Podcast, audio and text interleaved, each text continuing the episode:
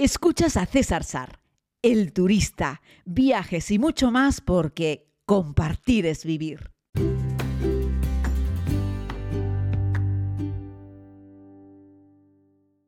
Buenos días a todas y a todos, querida comunidad. Me gustaría comenzar este podcast de hoy haciendo sonar esta música.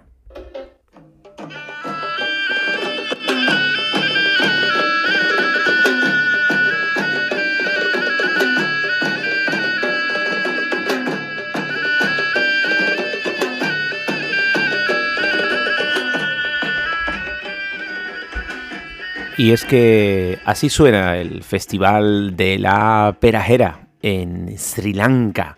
Eh, conocida como la perla del Índico, este país asiático al sur de la India, tan especial, eh, tan diferente, tan cercano a la India, en algunos aspectos muy parecidos, en otros completamente diferentes. Será porque profesan religiones distintas. Mayoritariamente en Sri Lanka son budistas y en la India son hinduistas. Hace ya algunos años que visité este país y siempre robó un pedacito de mi corazón. Cuando hace un par de años hice esta ruta a través de eh, varios mares y océanos con los amigos de Fred Olsen, pasamos relativamente cerca de Sri Lanka y cada vez que veía ahí el país en el mapa, esa isla grande en el Índico, y veía la travesía del barco decía qué pena que no nos pudiésemos arrimar un poquitito más y pasar unos días en este lugar tan especial y tan mágico. Para quienes tengáis siempre la duda de qué hacer primero, si India o Sri Lanka, deciros que son países diferentes. Pero si tuvieses que elegir uno, te diría que primero hicieses India y después Sri Lanka. Y, así veríais una notable diferencia entre los dos.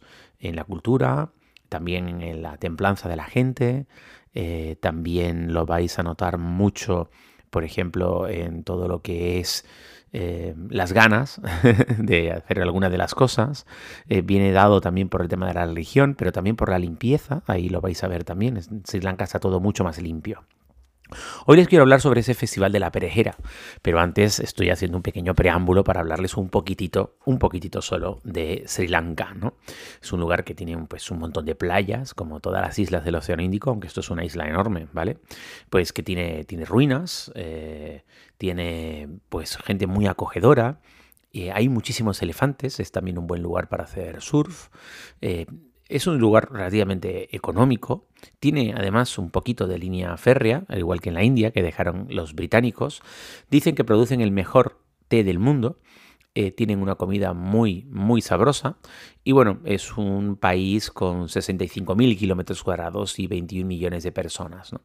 Te podría decir que lo que menos podría llamar la atención de ese país es Colombo, su capital. Y es cierto que a lo largo de los últimos años están sufriendo algunos problemas desde el punto de vista político. Te diría que, bueno, que intentases dejar eso a un lado y que, como siempre decimos, aproveches para eh, disfrutar del lugar de, la gente. ¿no? Eh, tiene mm, muchas virtudes Sri Lanka, ¿no? además es el hogar de varios lugares declarados Patrimonio de la Humanidad por, por la UNESCO, en una superficie relativamente pequeña. ¿no? Eh, tiene una cultura como de 2000 años de, historia y está repleta de enclaves que tienen mucho misterio. Al igual que les decía el otro día con los hinduistas balineses que tienen mucha relación con la naturaleza, en Sri Lanka, aun siendo budistas, también tienen mucha relación con la naturaleza y tienen algunos espacios que son literalmente eh, sagrados para ellos, ¿no? Eh, un día podríamos hacer un, repaso completo, si queremos, por, por lo que es el, país y cuáles son los lugares más destacados para ver, pero me coincidió hace algunos años cuando estuve por allí que pude disfrutar del Festival de la, de la Perajera, que, que, fue algo increíble. El otro punto, o sea, el festival es un acontecimiento que tiene lugar en la zona de Kandy en un determinado momento del año es decir, no está siempre ahí. Pero si tuviésemos que pensar en Sri Lanka en una localización, en un sitio especial y concreto, yo te diría que toda la montaña de... Eh, eh, toda la montaña eh, sagrada a la cual puedes subir, ¿no? Que es, es, una auténtica, es una auténtica pasada, ¿no? La tienes ahí en el centro, de, en el centro del país, eh, y bueno, es, un, es, una gran, es un gran macizo, ¿no? La, ropa de, perdón, la roca de Siriguilla. y, bueno, tiene algunos jardines en, la parte baja, algunas pequeñas lagunas que pasan y algunos riachuelos que están más o menos cerca. Y hace años se subía por una estructura de metal hecha polvo. Eso creo que lo han ido renovando con el tiempo. Mm, si vas en verano en época calurosa, pues te vas a asar del calor. Son 370 metros de altura, hay que subirlos, ¿eh? pero merece mucho la pena. Y arriba vas a tener como una especie de meseta, desde la cual vas a tener unas vistas fantásticas a todo, a todo el alrededor. ¿no? Para la gente del lugar, esa roca, esa roca de Siriguilla, es un lugar sagrado y, venerado. ¿no?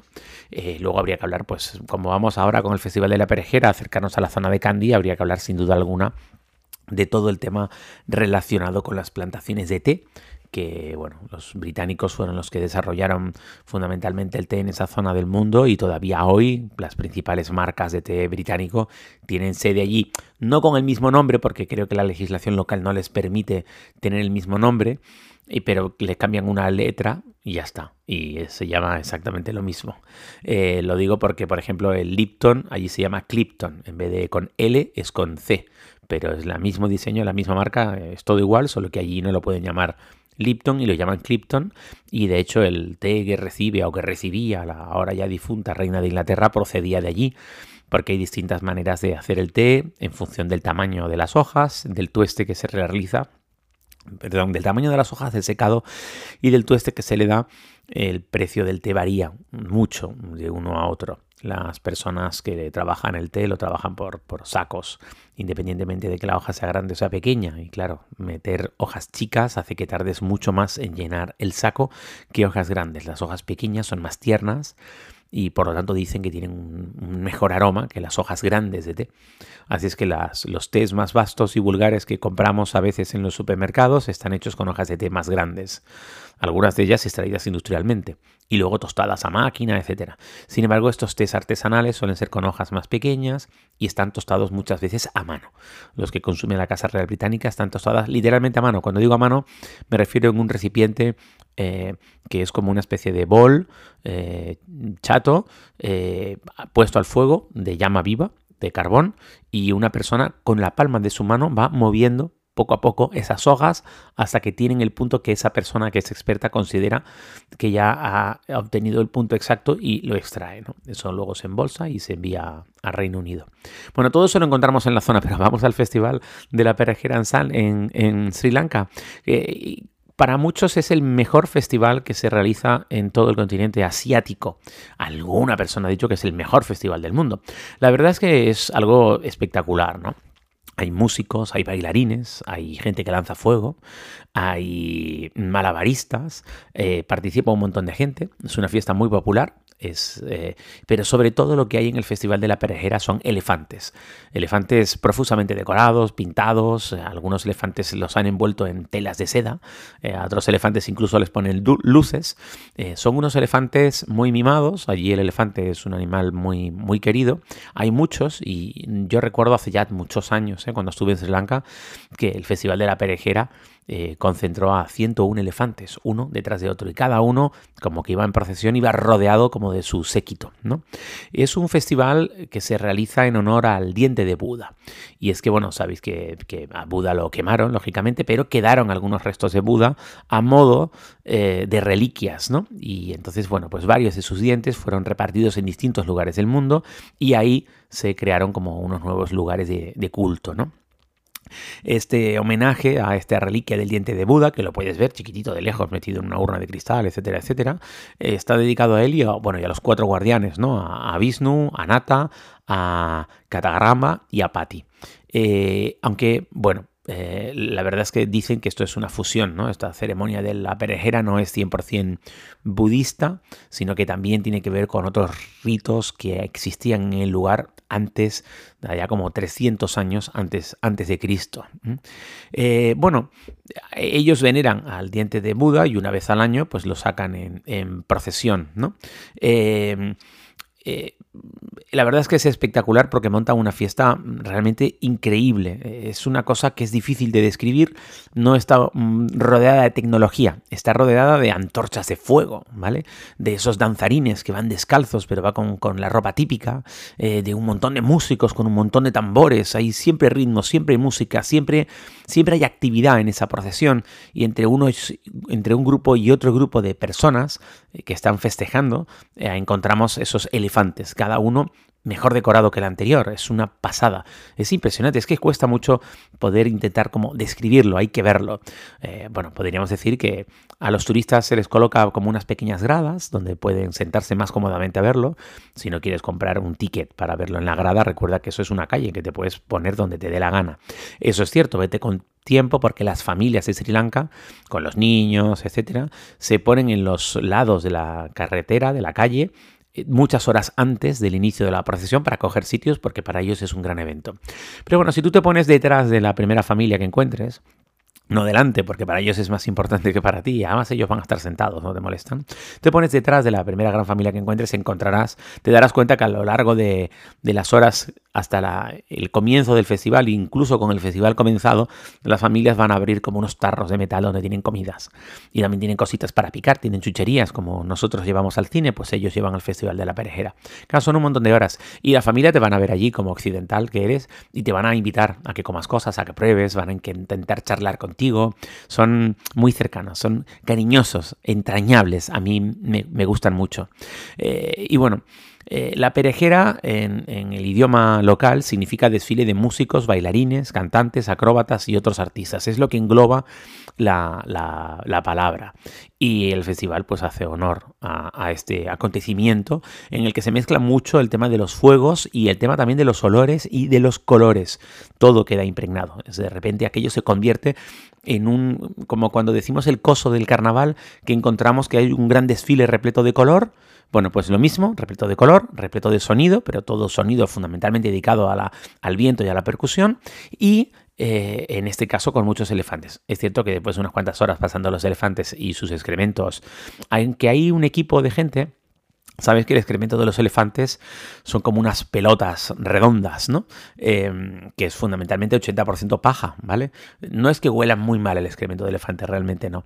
Pero y hay una gente que va recogiendo el excremento que van soltando esos elefantes. O sea, tiene un equipo de limpieza, con cada elefante tiene algo, hay un dos o tres chavales que van recogiendo el excremento que suelta el elefante. Lo que no pueden hacer mucho es con los pises. y al cabo de las horas aquello, bueno, pues empieza a oler un poco de aquella manera tienes que entender que, es así, no te pongas escrupuloso y no hagas un feo a ellos, porque para ellos el excremento del elefante y la orina del elefante es un elemento natural más de la naturaleza, son animales, es un elemento más de la naturaleza, no se le hace fos a los elementos naturales. ¿no?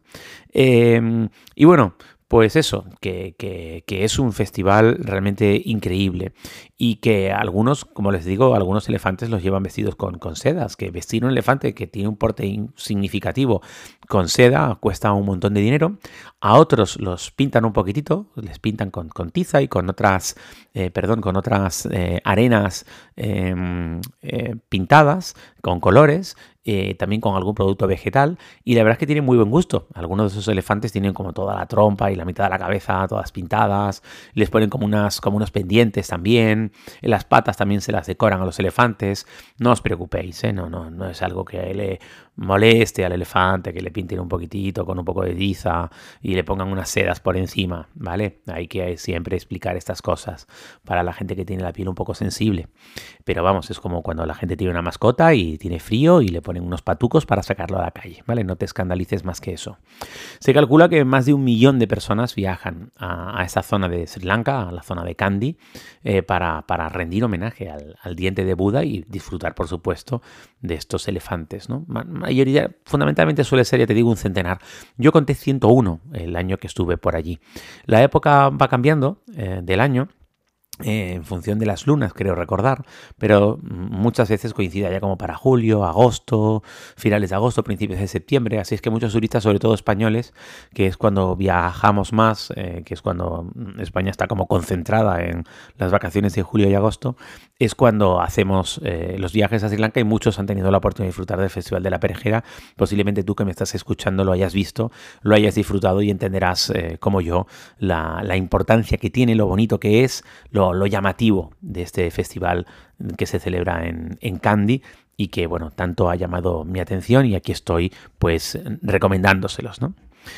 Y bueno, pues aquí voy terminando este, este podcast, eh, escuchando de nuevo un poco la música que suena, estos grupos, fundamentalmente, bueno, hombres y mujeres, pero muy bien vestidos. Recordad que además la gente en Sri Lanka tiene una belleza especial en su tono de piel, eh, me parece que esta gente como del sur de la India o de Sri Lanka, de esta latitud del mundo, tienen como una piel un poco más bien como dorada, ¿no? Es como un chocolate dorado. Es una piel muy bonita. Además, no sé qué hacen, si es lo que comen o si se ponen algo, pero además de tener un color muy bonito, muy especial de la piel, muy dorado, tiene un aspecto siempre como muy terso, como muy, como muy liso y las sonrisas, como en todos los países budistas, se multiplican en cada esquina. Son un país muy humilde, pero realmente bello.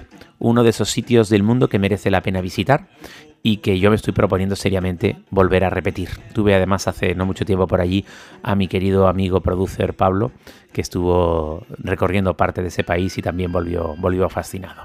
Gracias querida comunidad por seguirme en estas historias a lo largo y ancho del mundo, porque compartir es vivir.